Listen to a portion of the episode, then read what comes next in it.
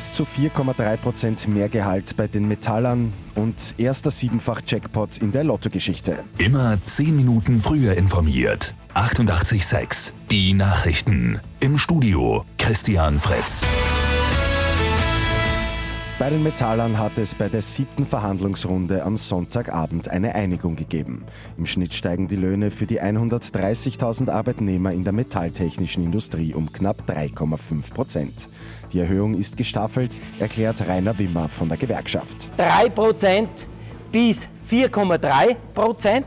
Das heißt, besonders niedrige Einkommen profitieren ganz besonders.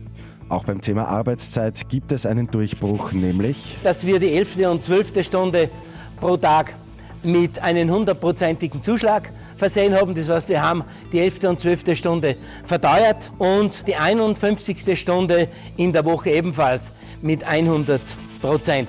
Die ebenfalls geforderte sechste Urlaubswoche wird es aber nicht geben.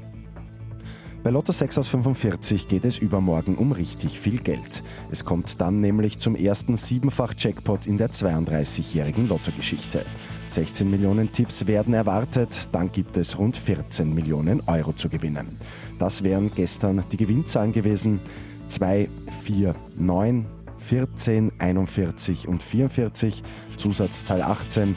Die Angaben sind ohne Gewähr. Das abschließende Nations League-Spiel ist für die österreichische Fußballnationalmannschaft mit einem Erfolg zu Ende gegangen. Die ÖFB-Auswahl gewinnt in Belfast gegen Nordirland durch ein Last-Minute-Tor von Valentino Lazaro mit 2 zu 1. Und ein niederösterreichisches Ehepaar ist zum Mittag gestern womöglich zu Lebensrettern geworden. Die gute Nachricht zum Schluss. In St. Nikolai in Oberösterreich stürzt ein 56-jähriger Niederösterreicher mit seinem Auto in die Donau.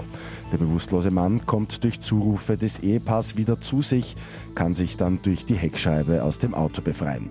Mit einem zugeworfenen Spanngurt zieht das Ehepaar in weiterer Folge den Mann dann ans Ufer und rettet somit womöglich sein Leben. Mit 886 immer 10 Minuten früher informiert.